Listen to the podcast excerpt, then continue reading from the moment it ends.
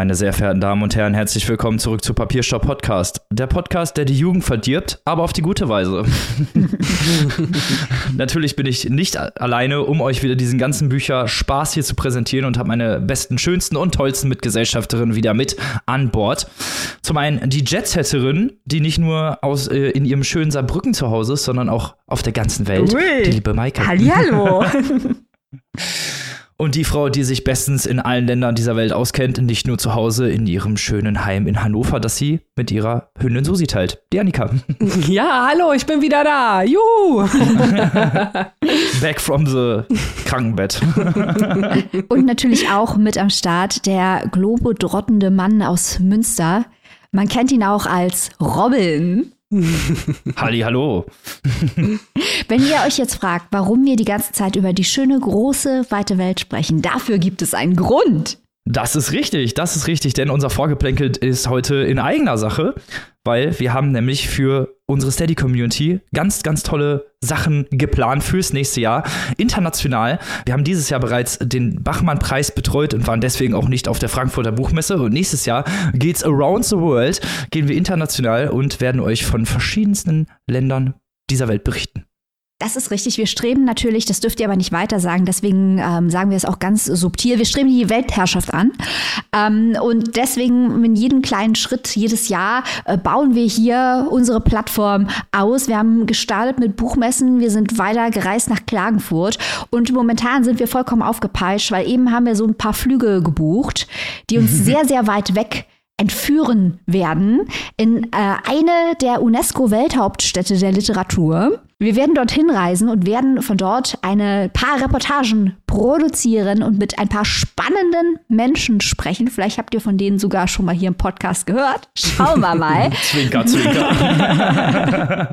wir sind jedenfalls aufgepeitscht und danken unserer Steady Community, die das hier möglich macht, dass wir immer weitere Formate ausprobieren können, dass wir an Schwerpunkten uns abarbeiten können, die in den klassischen traditionellen Konkurrenzmedien nicht vorkommen, wie zum Beispiel ganze Buchpreislisten zu lesen oder Spezialcontent aus Klagenfurt auf unsere papierstaueske Art zu verpacken in Sonderfolgen für die Steady Community oder eben nächstes Jahr an einen Ort zu reisen, der, glaube ich, für viele Menschen noch ein Geheimtipp ist, obwohl es in der literarischen Welt ein Schwergewicht darstellt.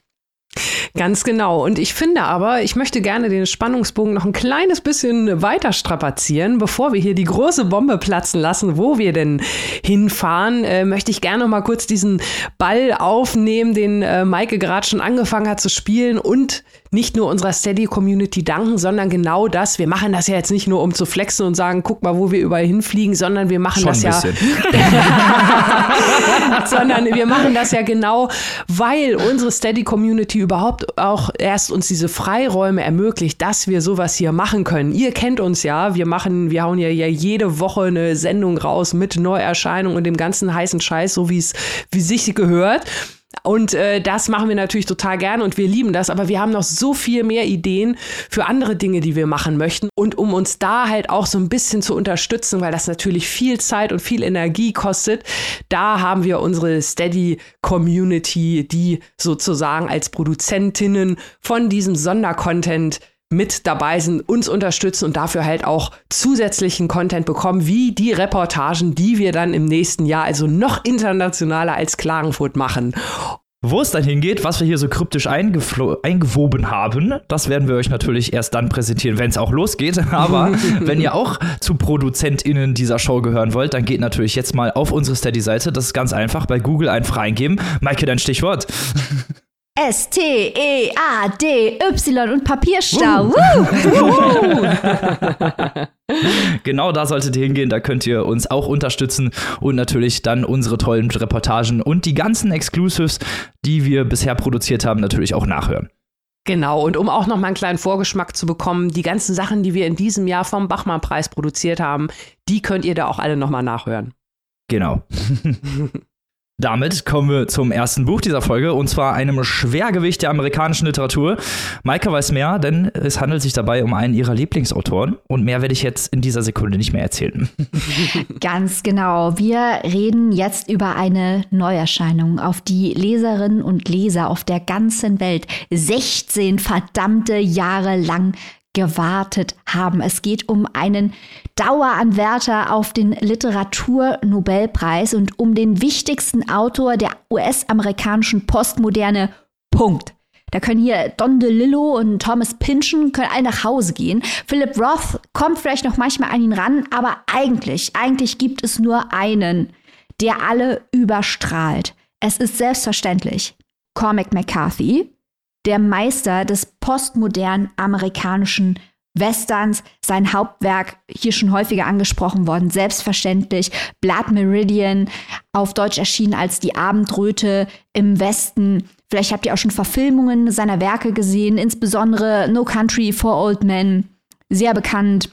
Auch das basiert auf einem Roman von Cormac McCarthy. Und dieser gute Cormac McCarthy veröffentlicht jetzt im zarten Alter von 89 Jahren zwei weitere Romane, die zusammenhängen. Ich habe sie schon beide gelesen. Ich möchte jetzt den zweiten hier noch nicht komplett spoilern kann aber jetzt schon mal sagen, dass es sich bei dem zweiten Teil um eine 240-seitige dialogische Abhandlung über das Wesen der Realität handelt, das komplett alles, was ich jetzt hier erklären werde, in Frage stellen wird. Aber ich will jetzt nicht vorgreifen. Robin und ich werden selbstverständlich auch Teil 2 lesen. Also ich habe ihn schon gelesen. Robin hat ihn schon zur Hälfte verinnerlicht und äh, wir werden das dann nochmal ausführlich diskutieren. Aber jetzt reden wir mal nicht über Teil 2 Stella Maris, sondern über Teil 1 der Passagier.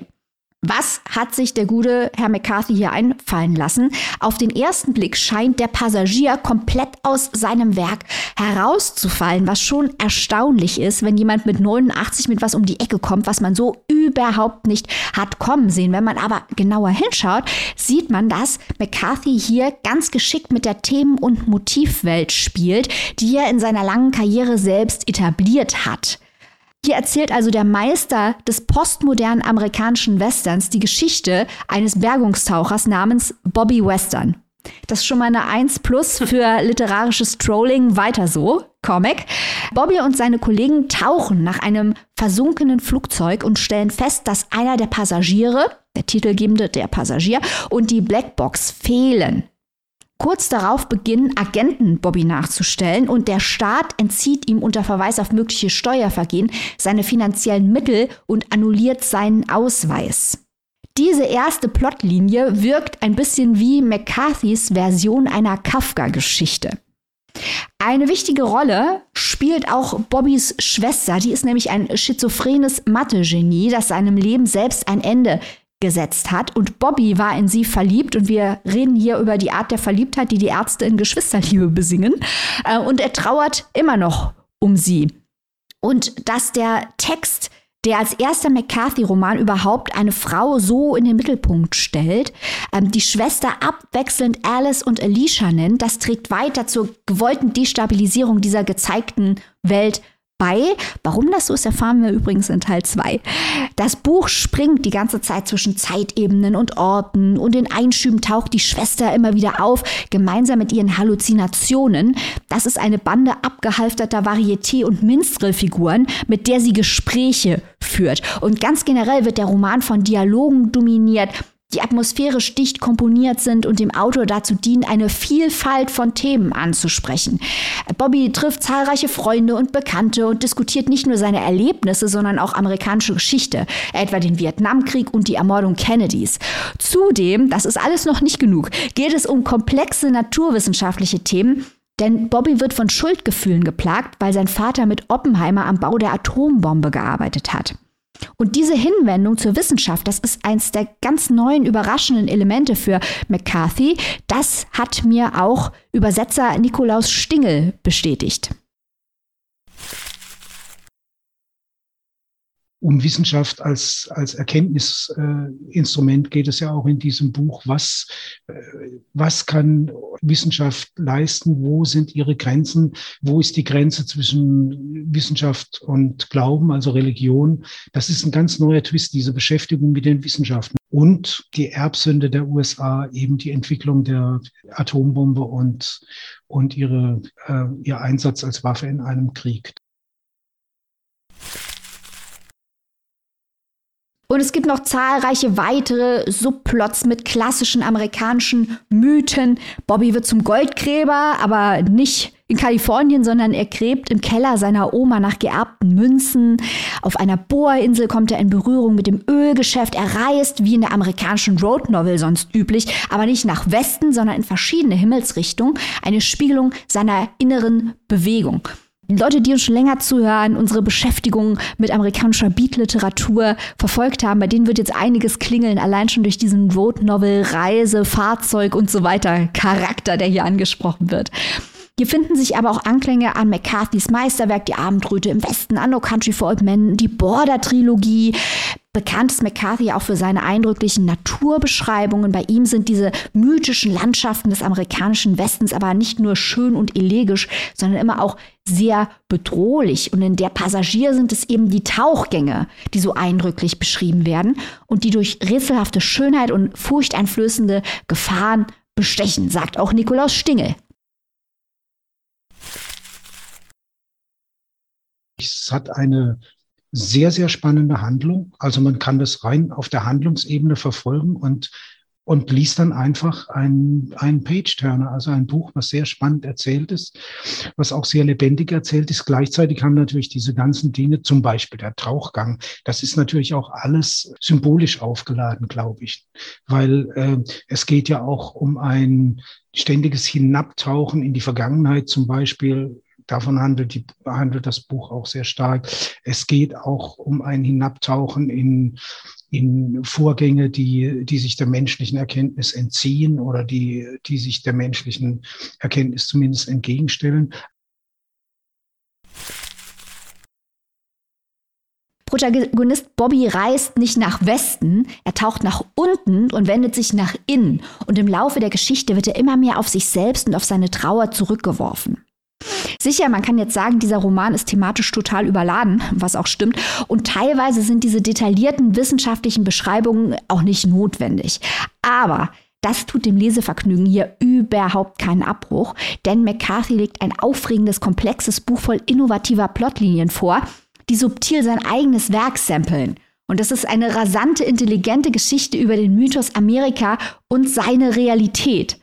Und dass dieser Autor noch keinen Nobelpreis hat, das wirft ein verdammt schlechtes Licht auf die schwedische Akademie. Denn äh, hier zeigt McCarthy wieder, wozu er fähig ist.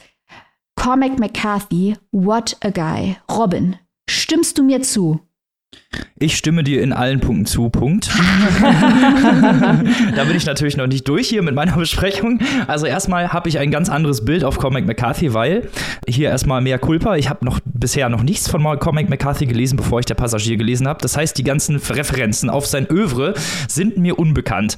Heißt aber nicht, dass ich den Text nicht genießen konnte. Denn genau das, was du gesagt hast, diese ganze Historie, die amerikanische Historie, die hier immer wieder eingebracht wird, die auch immer wieder Teile dieser Diskussion und Gespräche sind, diese ganzen Charaktere, die auch alle so ein bisschen spleenig sind, äh, hat total viel Spaß gemacht und Dis äh, Diskussionen bzw. Gespräche sind ja sowieso auch eigentlich ein Hauptteil dieses gesamten Werkes. Weil die Gespräche sind das humorvollste und fulminanteste eigentlich, was man hier hat. Man muss dazu sagen, ästhetisch gesehen ist es äh, sehr, ja, gar nicht so einfach zu lesen, nenne ich es einfach mal, mhm. weil wir diese Gespräche haben, die ohne Satzzeichen geführt werden, wo teilweise Beschreibungen, jemand nimmt ein Glas oder sowas äh, mit in diesem Satz drin sind und danach fängt jeder, jemand wieder an zu reden. Aber dadurch, dass sie so eine sehr distinkte Sprache haben, so einen sehr eigenen Ton, ist doch immer relativ klar, wer hier gerade miteinander spricht. Und die, das, was mich sehr, sehr ja, eingenommen hat, ist immer die Frage, was ist hier eigentlich Realität und was ist Wahn? Weil das ist eigentlich auch so eins dieser ja, Hauptleitthemen, weil wir haben ja die schizophrene Schwester, die mit diesem Konterganswerk spricht, die, der begegnet später auch mal Bobby. Also wir haben immer mal wieder, stellt sich eigentlich die Frage, wer ist hier eigentlich real? Sind diese schillernden Charaktere, mit denen Bobby vielleicht spricht, auch überhaupt real? Ist seine Verfolgungswahn, diese Paranoia, die er hat, wird er vielleicht wirklich von der Steuerbehörde verfolgt? Wird er vielleicht verfolgt wegen diesem Passagier, äh, beziehungsweise wegen diesem äh, ja, Abtauchen in dieses Flugzeug, was er begangen, äh, was er gemacht hat und deswegen verfolgt wird? Das sind alles so Fra Fragen, die sich dem Leser und der Leserin stellen. Und diese Verunsicherung ist halt auch Teil des Textes. Und genau deswegen macht es so viel Spaß, weil man hier so, so viel drin sehen kann. Und dieses, diese, ja, diese Frage danach, was, was ist real, was ist nicht real, ist genau der Spaß, den McCarthy hier machen wollte, ähm, diese wissenschaftlichen Abhandlungen dazwischen haben mich tatsächlich auch gar nicht so doll gestört. Also es sind wirklich Quantenmechanik, hier wird von physikalischen und mathematischen Formeln gesprochen, die so dermaßen schwierig zu verstehen sind, wenn man nicht in diesem Thema ist, dass äh, ja man da eigentlich gar nicht mitkommt. Aber es macht trotzdem Spaß zu lesen, weil es Teil dieses Teil dieses ganzen Konzepts ist, Teil dieser ganzen Ästhetik und dieses ja dieses Meandern dieses äh, teilweise dieser brutale Wechsel auch von Plot-Ebenen, die voll sind mit Motiven wie der Erbsünde, Religion spielt immer wieder eine große Rolle, eben die amerikanische Historie, eigene Verfehlungen, die der Protagonist begangen hat, auch irgendwie so ein bisschen dieses Suchen eines Platzes in der Welt, beziehungsweise in diesem Fall die Flucht aus dem Platz in der Welt, den der Bobby eigentlich hatte, und dann eben diesen wissenschaftlichen Einschüben, dass äh, dieses ganze Potpourri kann man hier wirklich gut sagen, ist sehr, sehr gut zusammengeführt und trotzdem macht dieser ganze Text, obwohl es sehr überladen ist mit Themen, sehr viel Spaß zu lesen.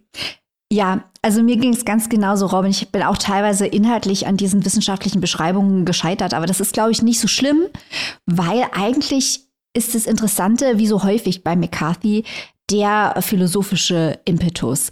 Weil, mhm. wie du sagst, er beschäftigt sich häufig mit dem Sinn des Lebens, aber auf eine sehr nihilistische Art und Weise. Es klingt jetzt wie, wie ein Widerspruch, aber es geht so ein bisschen um das, um das Streben oder um die Frage, warum wir alle eigentlich hier sind, obwohl ihm gleichzeitig dreut, dass es alles überhaupt gar keinen Sinn hat und dass das Leben Leiden ist. Dazu muss man sagen, äh, Comic McCarthy ist ja einer von uns, ne? ist ja ein Katholik und ist immer mit Sünden befasst. Also in Blood Meridian geht es ja um äh, die Indianerkriege, also darum, dass die USA auf einem Völkermord aufgebaut wurden.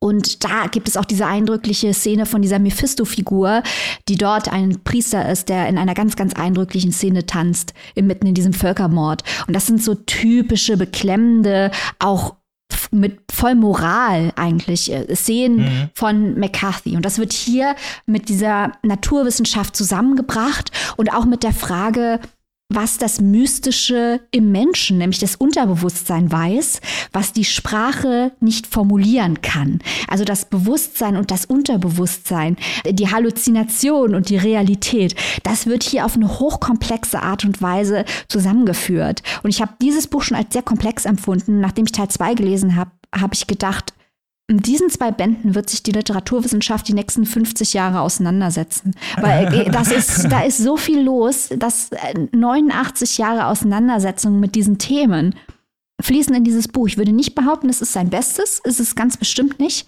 Aber er versucht, all diese Themen und auch die Fragen, auf die er keine Antworten kennt, in diesen Büchern nochmal literarisch zu bearbeiten. Und ich muss auch sagen, Hut ab von Nikolaus Stingel weil, wie du gerade gesagt hast, Robin, Comic McCarthy ist verdammt schwer zu lesen. Ich finde, in dieser Übersetzung geht es, aber als ich das erste Mal Blood Meridian gelesen habe, ich habe das dreimal abgebrochen, ich bin da nicht durchgekommen. Das ist wunderschöne Sprache. Das ist eine fantastische, eigensinnige Sprache des Southern Gothic, die Comic McCarthy in seinen Büchern spricht. Aber das ist nicht leicht zu knacken im englischen Original, selbst wenn man sehr gut Englisch kann. Und was mich dann beruhigt hat, ist, ich habe im Internet danach geschaut, da gibt es wirklich Vorlesungen zu diesem Buch, wo gestandene Harvard-Professorinnen sagen, dass sie dieses Buch mehrfach abgebrochen haben, bevor sie durchgekommen sind, weil es einfach derartig anspruchsvoll sprachlich gestaltet ist. Und Nikolaus Stingel hat das wahnsinnig gut umgesetzt, hat das unglaublich atmosphärisch ähm, und lesbar umgesetzt. Äh, also Hut ab. Riesig. Mhm auf jeden Fall eine wirklich grandiose Übersetzerleistung ja. in diesem Fall. Worauf ich noch einmal kurz verweisen möchte, ist auf diese humorvolle Art dieser Dialoge, weil das ja. Buch ist an ganz vielen Stellen sehr, sehr lustig. Da gibt es Geschichten über brennende Katzen, äh, explodierende Elefanten, Leuten, die in Hasenkostümen Sex haben. Also da, da ist halt eine sehr, sehr große Bandbreite von Protagonisten und was sie auch teilweise für Geschichten erzählen. Ich habe mich weggeschmissen. Also wirklich, es war, es war so witzig. Natürlich soll es auch so ein bisschen den Charakter Amerikas einfangen, ganz klar. Aber es macht auch einfach Spaß zu lesen. Also man kann das ganze Ding auch tatsächlich einfach auf der Plotlinie ja. lesen, wenn man möchte. Muss man aber nicht. Also es gibt hier so, so viele Motive, in die man einsteigen, in die man sich verlaufen kann, fast wie so ein Labyrinth. Und generell ist dieses Buch aber auch wie so ein Sog. Also man, es zieht einen wirklich richtig rein und irgendwann ist man in dieser verschrobenen, leicht verdrehten Welt äh, gefangen. Und das hat mir ja sehr, sehr gut gefallen. Zu den Figuren, da habe ich jetzt eigentlich noch mal eine Frage an dich, äh, ist, dass es sehr, sehr viele unterschiedliche, interessante Figuren gibt. Zum einen, zum einen, so wie ich das verstanden habe, hat ja Comic McCarthy noch nie aus der Perspektive einer Frau geschrieben, was hier das erste Mal gemacht wird. Und wir haben auch verschiedene, also unterschiedliche Charaktere, ganz unterschiedliche Voraussetzungen. Zum Beispiel haben wir auch eine Transfrau, die eine der sympathischsten Charaktere ist, die in diesem Buch vorkommen, ja. meines Erachtens. Ja. Ähm, und das ist aber auch neu für McCarthy, ne? Ja, also es gibt ein anderes Buch, das man, glaube ich, im Zusammenhang mit diesem sehen muss. Also man kann wahnsinnig viele Verbindungen in seinem Werk finden, aber ein sehr frühes Buch von Comic McCarthy ist Outer Dark. Da geht es um eine incestuöse Geschwisterbeziehung. In diesem Buch hier wird der Inzest nicht auf der körperlichen Ebene wird nie vollzogen in diesem Buch, in dem anderen schon. Da kommt dann auch eine Frau drin vor, aber hier insbesondere im zweiten Teil ist eigentlich die Hauptprotagonistin eine Frau und aus einer Sicht einer Frau geschrieben. Äh, das ist neu für Cormac McCarthy äh, und auch diese Transfrau das ist auch nicht so eingeführt, dass man jetzt das Gefühl hat, also korrigier mich, wenn du es anders siehst, Robin, aber das ist nicht so eingeführt, dass man jetzt das Gefühl hat, oh, er ist jetzt, er will jetzt irgendwie Vogue sein, er will da irgendwie was nee, reinschreiben. Gar Fall. nicht, überhaupt nee, nee. nicht. Das ist wirklich sehr organisch eingeführt. Man muss sagen, ich habe schon eine Rezension einer großen amerikanischen Publikation gelesen, wo dann rumgeweint wird, dass das ganze Buch sei nicht, trotzdem nicht Vogue genug, wo ich dann aber sage, das ist ein 89-jähriger Autor. Was erwartet ihr denn jetzt mal ganz im Ernst? Ähm, senkt mal bitte euren Blick und betet zu Comic McCarthy für das, was er für die amerikanische Literatur in den letzten 89 Jahren geleistet hat. Und jetzt flennt man hier nicht rum. Aber ich muss auch sagen, also ich finde auch, das ist eine der sympathischsten Figuren, eine unheimlich organische äh, Figur, die Bobby beisteht, die Bobby helfen will. Ganz, ganz toll formuliert. Und danke auch nochmal, dass du das mit dem Humor angesprochen hast. Ich finde auch, das ist das lustigste Comic McCarthy-Buch, das ich je gelesen habe. Das ist so unfassbar. Also du hast diese richtig bitteren Szenen. Ich fand das mit den Elefanten mhm. zum Beispiel fand ich nicht so lustig. Ich musste es echt zuklappen. Das ist echt schlecht geworden. Ne? Aber das, äh, super viele äh, Dialoge sind halt unglaublich lustig und werden von Wortwitz getragen. Also fand ich sehr, sehr amüsant auch. Hm, und dass dieser Wortwitz auch ins Deutsche mit übertragen wurde, ja. muss man nochmal Niklaus äh, Stingel loben für diese, für diese Art der Übersetzung. Und äh, ich fand es interessant, dass du die Beatniks erwähnt hast, weil auch hier fand ich zumindest, dass man so ein bisschen so einen Legendenstatus hatte. Mhm. Also, äh, korrigiere mich, wenn das falsch liegt, aber so diese Figuren haben ja alle so komische Hintergrundgeschichten und fast so, fast auch so ein bisschen Legendengeschichten, oder? Ja, ich finde halt, das ist eine sehr, sehr typisch amerikanische Literatur, genau wie die Beat-Literatur, mhm. weil Comic McCarthy sich halt immer mit den amerikanischen Mythen auseinandersetzt. Das Ölgeschäft, der Goldrausch, ähm, die Indianerkriege, äh, der Westen, im, generell in der Border-Trilogie, der Mythos vom Westen und die Realität des Westens. Das ist ja das Hauptthema von Comic McCarthy, Southern Gothic, äh, Mythos und Realität von Amerika. Das spielt er immer wieder durch und das hat auch wirklich diese mythische Dimension und auch diese, diese biblische Dimension bei ihm in diese Sprache. Also wer McCarthy nicht so doll liebt wie wir, der würde auch teilweise vielleicht sagen, dass diese Sprache überladen und, und zu stark aufgeladen und zu gewollt ist, weil er schon sehr dick aufträgt mit richtig dick biblischer Sprache. Ich liebe das total, wie er das vermischt mit der Gesellschaftskritik und mit seinen philosophischen Ansätzen. Ich finde es ganz toll. Es ist sehr speziell, es ist sehr wiedererkennbar aber er arbeitet sich halt wirklich an den ganz, ganz großen amerikanischen Mythen arbeitet er sich ab, genau wie die Beats, die ja auch eigentlich Patrioten waren und deswegen an Amerika verzweifelt sind, weil es nicht das Amerika war, das sie sich vorgestellt haben. Diese, es war eine Art der Gegenkultur, die geprägt mhm. war von einer patriotischen Überzeugung. So weit würde ich jetzt bei Cormac McCarthy nicht gehen, aber auch er ist vom Mythos Amerika absolut fasziniert. Und ich bin vom Buch fasziniert. Ah. ja, Rom, ich würde ja sagen, kaufst dir, aber du hast es ja schon. Deswegen sage ich zu den Leuten da draußen, Leute, lest doch einfach mal Cormac McCarthy, Der Passagier. Das ist erschienen bei unseren guten Freunden von Rowold in einer hervorragenden Übersetzung von Nikolaus Stingel. Kostet in der gebundenen Ausgabe 28 Euro und in der keimfreien E-Book-Edition 24,99 und haltet euch fest, in nur vier kleinen Wochen werdet ihr hier Robin und mich über Heidegger, Freud, Grotending und weiß der Teufel noch was wen äh, debattieren hören über, im Rahmen von Stella Maris Teil 2. Da freue ich mich jetzt schon drauf. Und falls ihr Teil unserer Aesthetic Exclusive Community seid, könnt ihr euch nämlich auch auf was freuen. Kleiner Wink schon mal. Am Montag gibt es das ganze Interview mit Nikolaus Stingel auf unserer Steady-Website zu hören. Ha! Nikolaus Stingel, what a guy. Genauso ist es. Und jetzt kommen wir zum nächsten Buch. Wir sind ja nicht schmerzfrei. Jetzt geht's hier zu einem Text, der wehtut. Oh, oi, oi, oi, Robin, heute bist du aber richtig gut drauf. On fire. Ja, ich habe dir das Mittel gegen Robins Schmerzen dabei, sozusagen, damit es nicht ganz so weh tut. Ich darf das nämlich heute hier vorstellen, dieses richtig geile Sachbuch, so viel schon mal vorweg, und zwar von Patrick Redden Keefe.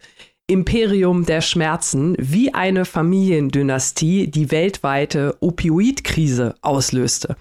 Und da ist der Titel und der Untertitel eigentlich auch schon so ziemlich Programm. Wir haben es hier also mit einer ganz, ganz ausführlichen Recherche des Autoren und Journalistin Patrick Redden Keefe zu tun, der schon für ganz viele Magazine veröffentlicht und geschrieben hat, für Zeitungen und unter anderem im Jahr 2017 zu diesem Thema im New Yorker einen Artikel veröffentlicht hat und den dann später so weit noch ausgebaut hat, bis eben dieses vorliegende Buch jetzt erschienen ist.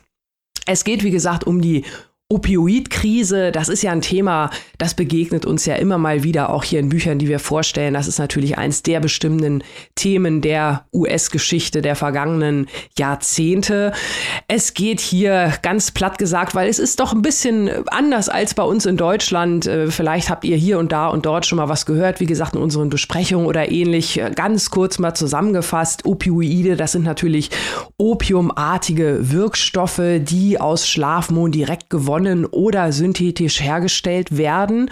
Man kennt es ja, äh, Morphin, Heroin, das sind so Derivate und hier geht es um eine Tablette, die auf diesem Wirkstoff beruht und die seit Mitte der 1990er Jahre, Mitte, Ende der 1990er Jahre, vor allem in den USA, also zu einem sehr, sehr, sehr starken Anstieg von Drogenabhängigen und auch Drogen Toten geführt hat. Das Ganze wurde während der Corona-Krise noch verstärkt und es sind also in den letzten 22 Jahren fast 841.000 Menschen an den Folgen dieser Krise gestorben, also an den Süchten, an Überdosen. Das kann man sich hierzulande gar nicht vorstellen. Ich bin ja selbst gerade erst von Krankheit genesen, habe mich hier mit Ibuprofen über Wasser gehalten. Das sind ja hier so die Mittel, die man hier bei uns kennt. Paracetamol, Aspirin, das kennen wir hier, das wird hier für Schmerzen verschrieben.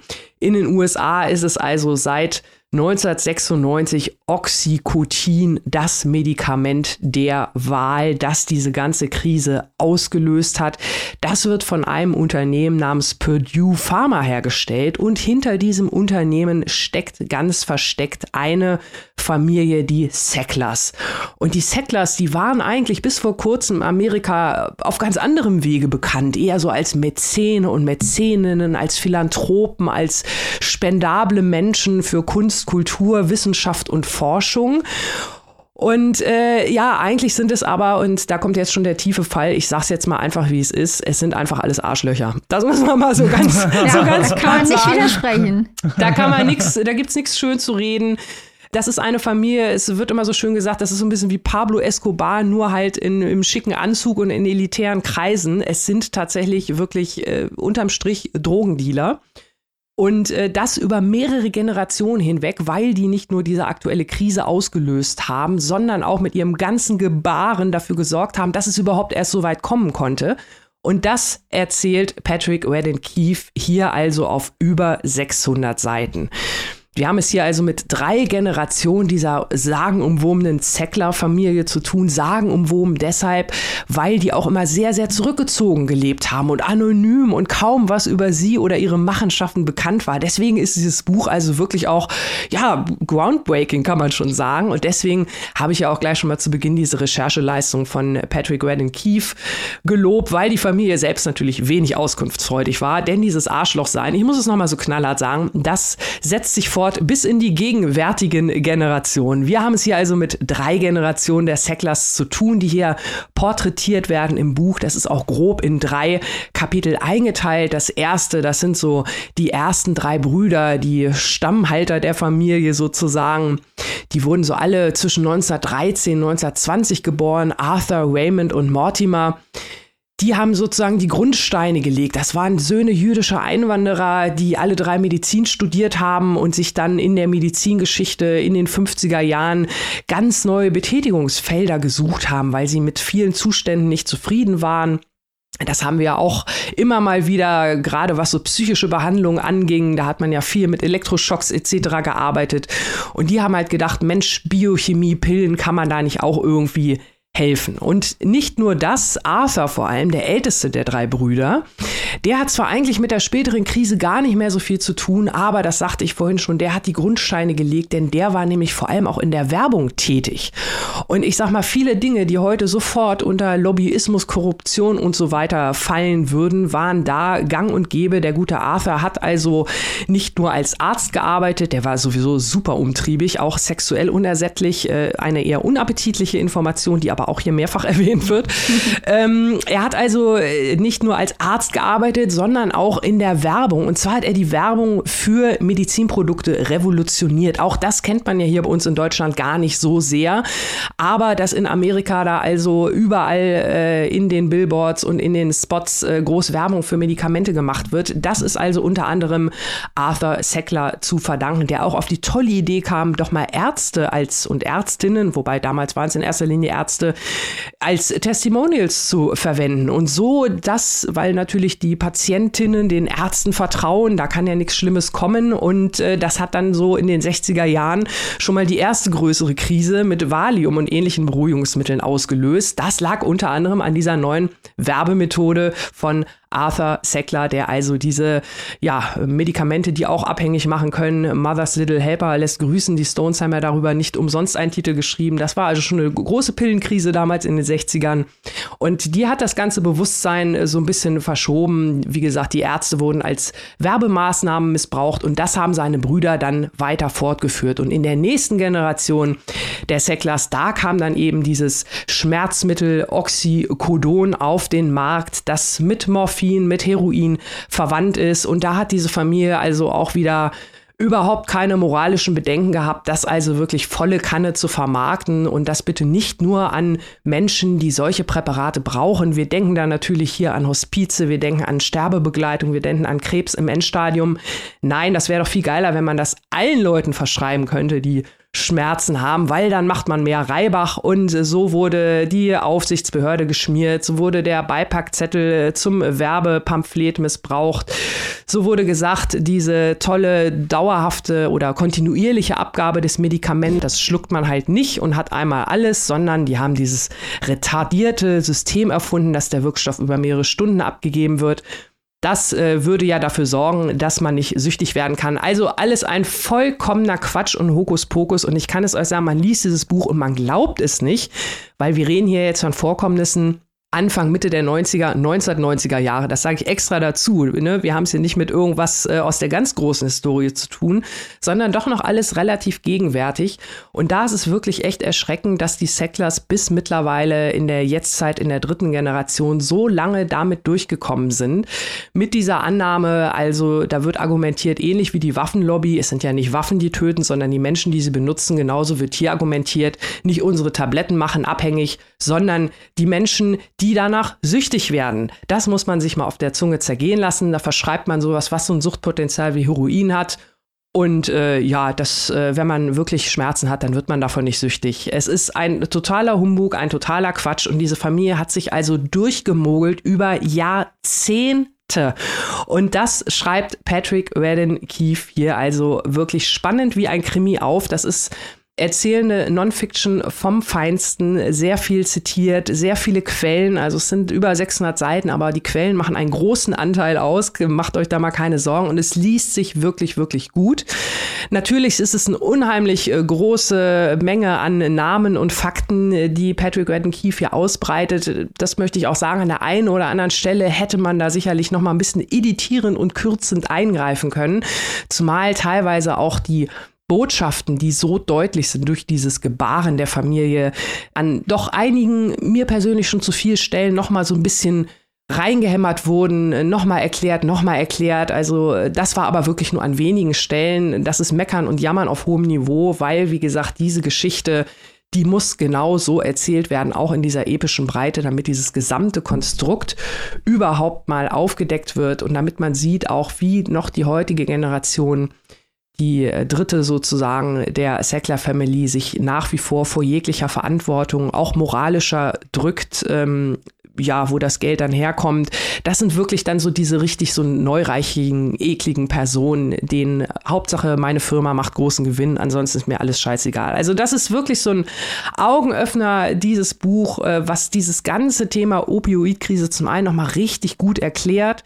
Da wird einem auch viel bewusst, äh, wo wir hier mit unserem europäischen Blickwinkel doch nochmal ganz anders auf die Themen drauf gucken, auch nochmal, wie man mit suchtabhängigen Menschen umgeht. Das hatten wir auch erst vor zwei Wochen hier als Thema. Stichwort Richard Nixon War on Drugs. Das äh, wirkt natürlich auch noch bis heute nach in den USA.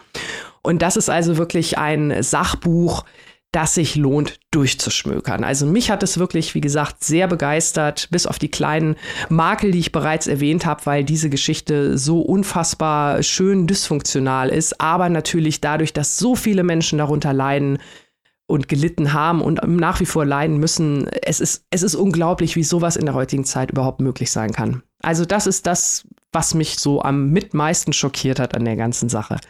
Maike, bist du ähnlich schockiert? Ja, also ich war auch sehr begeistert von diesem Buch, Annika. Obwohl, ich muss gleich mal jammern. Ich hatte ja gehofft, dass in der deutschen Übersetzung der Titel schmerzensreich wird. Das wäre viel besser gewesen. Wollte ich hier nochmal, was ist so Doppelbedeutung? Das wäre mal richtig gut gewesen. Ansonsten, ja, es ist einfach, wie du sagst, ganz hervorragende äh, Non-Fiction. Klar könnte man da an manchen Stellen ein bisschen editieren, aber ich war so gespannt, zumal was hier ja auch reinspielt, ist, dass wir mitgenommen werden auf die Recherche und diese mhm. Recherche sehr, sehr schwierig war, weil es hier um Drogendealer geht, professionelle Drogendealer, die sehr viel Geld haben und bestens vernetzt sind. Mhm. Und das ist eigentlich so, als würdest du in, in äh, Südamerika hier El Chapo jagen oder so. Nur, dass sie halt aus den allerhöchsten Kreisen hier ihren Schutz erhalten. Und das ist das, was mich am allerwütendsten an diesem Buch gemacht hat, dass diese Sackler-Familie natürlich nicht alleine diese Opioidkrise ausgelöst hat, sondern dass jede Menge Menschen drumherum sie in die Lage versetzt haben, diese Krise auszulösen. Durch fehlende Medikamentenregulation, durch apathische Politiker und Staatsanwälte. Die sind ja x-mal ins Visier von Staatsanwaltschaften mhm. geraten und konnten sich immer aus diesen Prozessen rauswinden. Das war ewig lange bekannt, was da abgeht. Aber es, der Staat war nicht in der Lage, das Rechtssystem war nicht in der Lage, die zur Rechenschaft zu ziehen, weil eben einzelne korrupte Mitglieder dieser Systeme sich auf die Seite der Reichen gestellt haben und eben nicht der in der Regel viel, viel ärmeren Menschen, die da opioidabhängig geworden sind. Da waren jede Menge Ärzte, die ihre Praxen in sogenannte Pillmills verwandelt haben, wo dann also wie Bonbons diese Tabletten äh, raus gehauen wurden, damit die jede Menge Profit machen konnten, die genau wussten, dass es abhängig macht, aber trotzdem behauptet haben, dass dem nicht so sei, weil sie den finanziellen Vorteil hatten. Also ein riesengroßes Unrechtssystem von Leuten ohne jegliches kritisches, moralisches Bewusstsein Und wenn man in diesem Buch mit Patrick Redden Keefe erfährt in seiner Recherche, wie groß dieses System ist, wie viele Leute da mitmachen, verliert man echt den Glauben an die Menschheit. Das ist unfassbar, weil man muss ja auch bedenken, dass diese Opioidkrise erst dann adressiert wurde, wenn es eben nicht mehr die Arbeiterklasse war, äh, die opioidabhängig war und irgendwann dann Heroin auf der Straße kaufte, weil die Pillen zu teuer waren, sondern als auf einmal große Stars an Überdosen gestorben sind mhm. und die Kinder der Reichen an Überdosen gestorben sind und die Reichen selbst.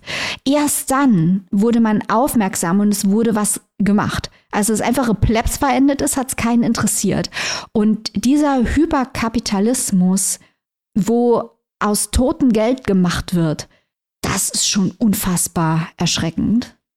Ja, also wirklich erschreckend auf, auf so vielen Ebenen, genau wie du gesagt hast, nicht nur diese Familiengeschichte, die an und für sich schon wirklich ähm, schlimm genug ist, sondern halt auch dieses ganze dahinterstehende System, wie sich das beides wechselseitig so dann auch hochgepusht und hochgejazzt hat. Ähm, da, das ist wirklich so das schlechteste Beispiel von zur richtigen Zeit am richtigen Ort sein. Also da ist leider alles, äh, hat so schön ineinander gegriffen, dass alles letzten Endes für die armen Menschen da den Bach runtergegangen ist. Und äh, ja, dass die so lange damit durchgekommen sind, das ist wirklich dann noch irgendwie der nächste Skandal. Und das eine Zahl, äh, nur ganz kurz hier zum, zum Abschluss noch, ähm, oder die ich auf jeden Fall nennen möchte. In den Jahren 2006 bis 2015 hat dieses Unter Unternehmen und auch andere äh, Hersteller von Opioid-haltigen Schmerzmitteln, äh, haben die in den Jahren 700 Millionen Dollar Lobby Arbeit bezahlt. Also äh, dafür so viel Geld ausgegeben. Und das nur mal im Vergleich, das ist eine, die Summe ist achtmal höher als die von der Waffenlobby. Und ich meine, wir kriegen das Alter. ja mit, was die Waffenlobby für einen Einfluss hat. Ne? Das, das ist ja nun bekannt. Das ist ja ein Thema, was immer wieder durch die Medien geht. Aber wenn ich das mal überlegt, achtmal mehr noch. Es ist unglaublich. Und genau wie du gesagt hast, Maike, auf jeder Seite, man schlägt die Hände über den Kopf zusammen und äh, denkt wieder, wenn sich das jemand ausgedacht hätte, so eine, so eine Geschichte, dann denkst du, äh, nee, kann ja, kann ja nicht sein. Aber es ist wirklich unglaublich. Es lohnt sich wirklich, sich da durchzulesen. Es ist auch wirklich gut geschrieben. Es macht Spaß. Und ähm, es ist ja wirklich auch ein Thema, dadurch, dass es jetzt halt endlich aufgeklärt wird, momentan auch durch viele Medien gibt. Also es, wir haben ja auch Serien zu dem Thema, es gibt Dokumentationen und äh, da möchte ich auch nur aus ganz aktuellem Anlass eine Doku empfehlen, die auch momentan gerade im deutschen Fernsehen bei Sky beziehungsweise Wow zu sehen ist. Das Jahrhundertverbrechen, da geht es nämlich genau um das Thema. Da kommt nämlich auch Patrick Radham Keefe zu Wort. Also der wird da selber auch interviewt, auch Barry Meyer, auch ein Kollege, der lange zum Thema recherchiert hat, der auch im Buch von Patrick Wedding Keefe erwähnt wird. Es werden Ausschnitte gezeigt von den Sackler-Verhören, nachdem man sie dann doch endlich mal vors Mikro zerren konnte. Und äh, das ist auch nochmal sehr interessant. Das äh, zeigt das auch nochmal dann mit entsprechendem äh, Material, weil das ist natürlich dann der Vorteil an so einem relativ jungen Skandal. Man hat, kann das natürlich auch gut mit Filmmaterial und aktuellen Sachen nochmal untermauern. Und das ist auch wirklich wichtig, dieses Thema, weil das muss wirklich jetzt echt gestoppt werden. Also es ist unglaublich. Wo und für wie viel kann man sich dieses interessante Sachbuch denn zulegen, um da auch mal in die Welt der Schmerzen einzutauchen? Ja, Imperium der Schmerzen von Patrick Redden Keefe ist bei Hansa Blau erschienen, wurde übersetzt von Benjamin Dittmann Bieber, Gregor Runge und Katrin Stier und kostet im Hardcover 36 Euro und im keimfreien E-Book 30,99 Euro. So, jetzt kommen wir von Amerika. Jetzt haben wir zwei äh, Bücher, die mhm. sich mit den USA befasst haben. Jetzt geht's nach Tschechien. Woo! Mit meinem Buch Das Heilige Haupt von Hanna Lehekova. Und erstmal, bevor ich hier erzähle, worum es geht, denn wir haben es mit einem sehr, sehr ungewöhnlichen psychologischen Roman zu tun. Lehekova ist 1990 in Südböhmen geboren, eine tschechische Schriftstellerin und Liter Literaturredakteurin. Sie studierte Theaterkritik und Theorie in Prag, verfasste verschiedene Hörbücher und Märchen und Theaterstücke für Kinder. Ihr Debütroman war auch ein Kinderbuch 2018 mit dem sehr schönen Titel Was passiert unterm Bett. Für den vorliegenden Roman Das Heilige Haupt erhielt sie 2020 den Jiri Orten Preis für AutorInnen unter 30 Jahren. Und dieses Buch hat das absolut verdient. Und wieso, erzähle ich euch nämlich jetzt.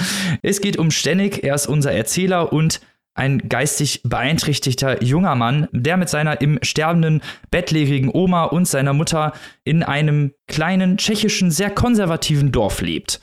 Er hat selber keine Arbeit, kaum Freunde. Sein Vater ist mit, als er sechs war, hat sich der Vater ja von dannen gemacht und Stenek verbringt seine Tage mit Computerspielen, Spazierengehen, Fahrradfahren oder allgemeinem Müßiggang. Er sitzt häufig rum und guckt durch die Gegend, versucht so ein bisschen die Umwelt auf sich wirken zu lassen und generell wird er von der Dorfgemeinschaft ausgeschlossen, er wird verachtet, verspottet, diskriminiert. Also da geht es wirklich von Beleidigungen bis hin zu Ausgrenzungen, die ihn halt immer wieder mit sehr, sehr schlimmen Schimpfworten betiteln.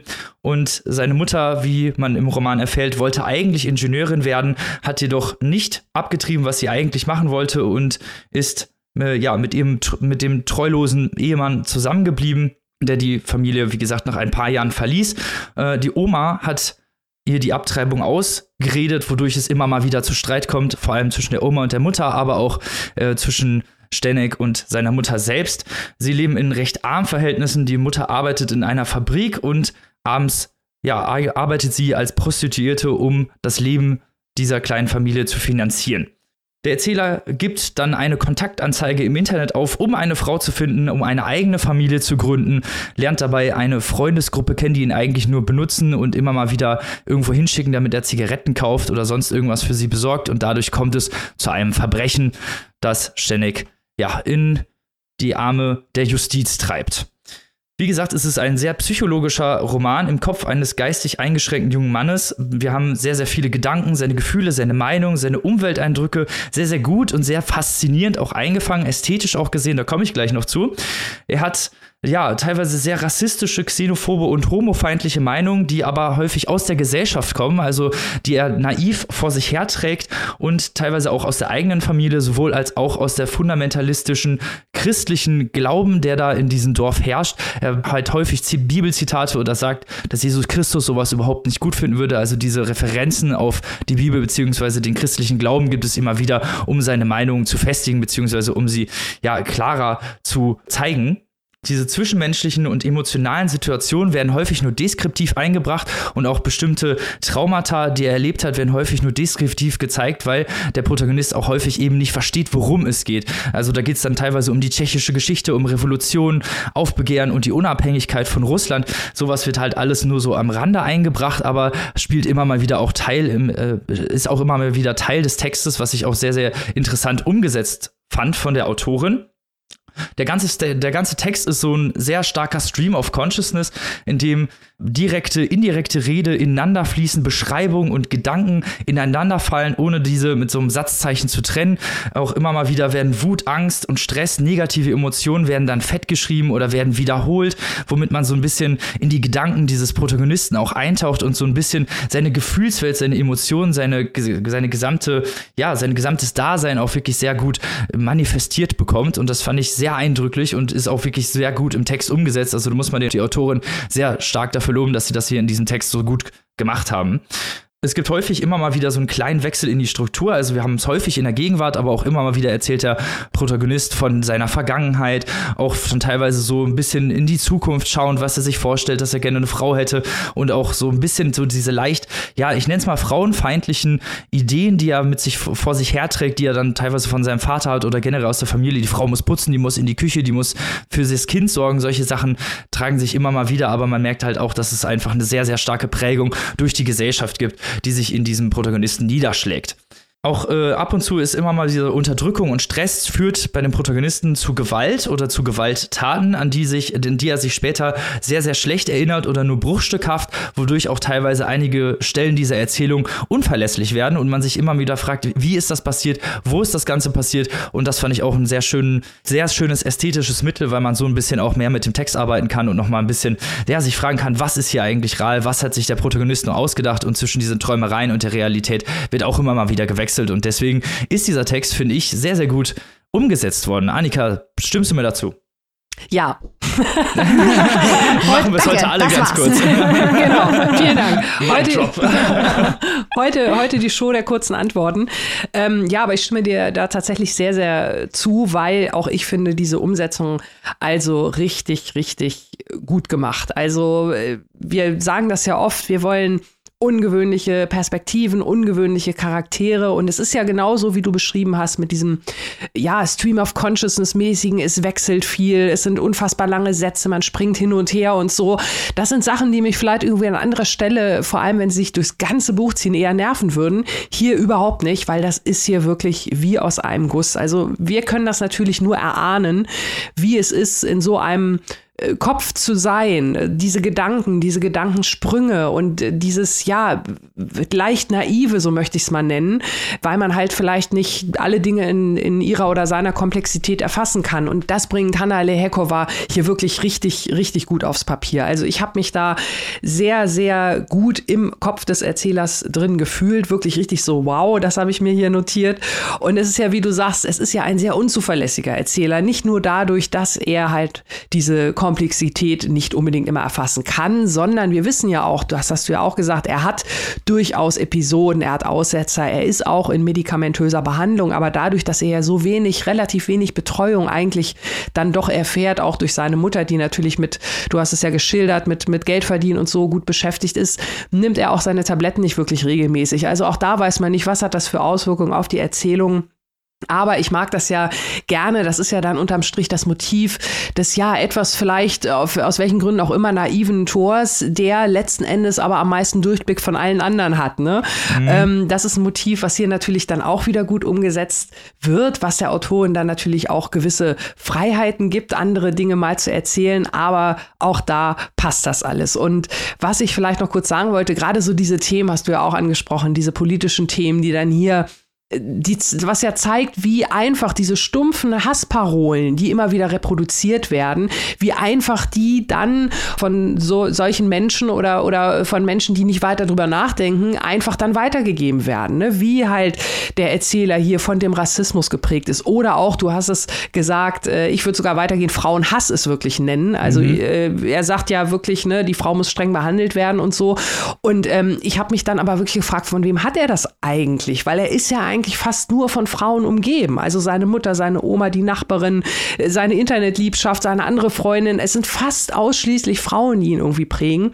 Und das ist dann, hat dann natürlich nochmal so eine extra Komponente, wenn diese Frauen anscheinend ja irgendwie, die hassen sich ja auch alle irgendwie gegenseitig, die bespitzeln sich mhm. gegenseitig, die bestreiten sich gegenseitig. Also auch das fand ich nochmal eine sehr spannende Extra-Komponente, genauso wie die eigentlich wirklich sehr, sehr dramatische Geschichte der Eltern, die wir ja auch durch diesen ganz besonderen Blickwinkel präsentiert bekommen. Also ein Buch, was mich wirklich sehr überrascht hat und äh, eine sehr außergewöhnliche Erzählstimme hat, die für mich aber in dieser doch etwas ungewöhnlichen Umsetzung voll aufgeht. Absolut, absolut. Kann ich dir nur mal zustimmen. Also auch diese Dynamiken sind ja sehr interessant auch gefestigt, mhm. weil ich habe ja gesagt, es ist relativ deskriptiv, wenn es um diese Dynamiken geht, aber durch diesen Text lernt man ja eigentlich auch sehr, sehr stark, wie diese Familie miteinander umgeht, wie die ja. Oma mit der Mutter ja. umgeht, wie die Mutter auch mit ihrem Sohn umgeht. Und ja. die Figur der Mutter fand ich auch sehr, ja, also die war tragisch, extrem tragische Figur, die halt wirklich zwischen den Stühlen sitzt. Die Oma sagt hier, äh, treib mal nicht ab, sonst wirst du verstoßen, ne? Das, was würde Jesus Christus dazu sagen, so nach dem Motto. Und äh, dann gleichzeitig aber auch dafür verantwortlich ist, die Familie zu ernähren. Der Vater, der sich einfach, nennen wir es mal ganz äh, stumpf, verpisst hat und äh, die Familie zurückgelassen hat.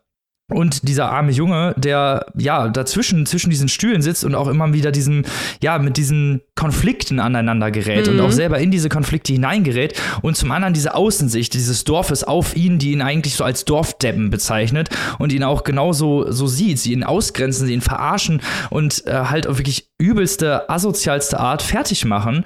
Und das hat mir, ja, das hat mir wehgetan eigentlich auch vom Text. Also es ist auch ein Text, der, der wehtut, weil man einfach merkt, wie, wie stark auch dieser, dieser ja, dieser arme Erzähler davon geprägt wird mhm. und dann auch zu diesen, ja, zu diesen Hass- oder diesen Gewalttiraden kommt, einfach nur, weil er diese recht naiv, wie du schon gesagt hast, diese, diese Sachen weiterträgt und diese Sachen vor sich herträgt und sich für sich einnimmt und gar nicht hinterfragt, weil es teilweise auch einfach gar nicht kann. Ja, und ja. das war, das war wirklich tragisch und deswegen ist das auch so ein, so ein sehr guter Roman, weil man eben diese Kleinigkeiten, diese ganzen Dynamiken, die er selber nicht erfassen kann, trotzdem durch diesen Text sieht, weil er sieht sie ja, er kann sie nur nicht begreifen. Ja, kann ich dir auch wieder nur zustimmen. Ähm, ich finde auch, Man merkt auch da vielleicht nur noch ergänzend äh, an, die Beispiele, die du schon genannt hast, wie auch Gewalt normalisiert wird. Ne? Mhm. Also gewisse Gewalt wird ja da als normal einfach hingenommen. Das ist natürlich auch mal erschreckend. Und vielleicht noch äh, eine kurze Ergänzung, ohne es inhaltlich zu spoilern, aber in Bezug auf die Eltern, auch der Vater hat ja eine, eine gewisse dramatische Backstory. Mhm. Ähm, ich würde sogar bei dem Buch so weit gehen, wenn jetzt Hanna Le Lehekova sagen würde, was ich normalerweise mal völlig überflüssig äh, finde, wenn sie sagen würde, ähm, ich schreibe das nochmal aus Sicht der Mutter, würde ich sofort lesen. Ja, ich auch. das stimmt. Das wäre sehr interessant, ja. Ah, ein wirklich, ein wirklich tolles Buch, das ihr euch zulegen solltet, äh, drin schmökern, äh, euch reinziehen, weil es ästhetisch auch einfach so viele oh. interessante Konzepte bietet, die man so häufig einfach auch nicht sieht. Ja. ja. Also ein absolut tolles Buch. Ich habe nichts auszusetzen tatsächlich. Es ist natürlich nicht ganz so einfach zu lesen, weil es gibt auch keine Groß- und Kleinschreibung. Ne? Ich habe ja gesagt, alles fällt so ein bisschen ineinander. Es ist nicht ganz so leicht zu lesen, aber es ist halt auch, wir lieben ja Texte einfach, mit denen man arbeiten kann. Ich wollte es nur schon mal so als Hinweis noch mal kurz droppen hier. Ähm, aber damit kommen wir doch mal zu den Infos.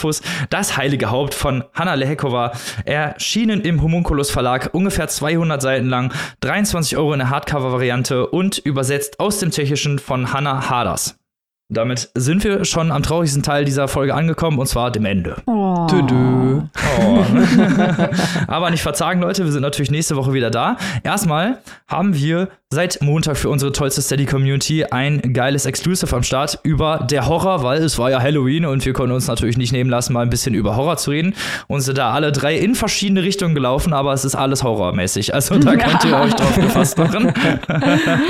Nächsten Montag sind wir natürlich wieder da mit einem geilen Interview mit Nikolaus Stingel, haben wir ja schon gesagt, der etwas mehr zu den Hintergründen von Cormac McCarthys Der Passagier erzählt. So wie ich das gehört, da kriegt ihr nochmal alle Informationen direkt auf die Ohren. Und natürlich sind wir nächste Woche wieder mit mit einer geilen Folge am Start.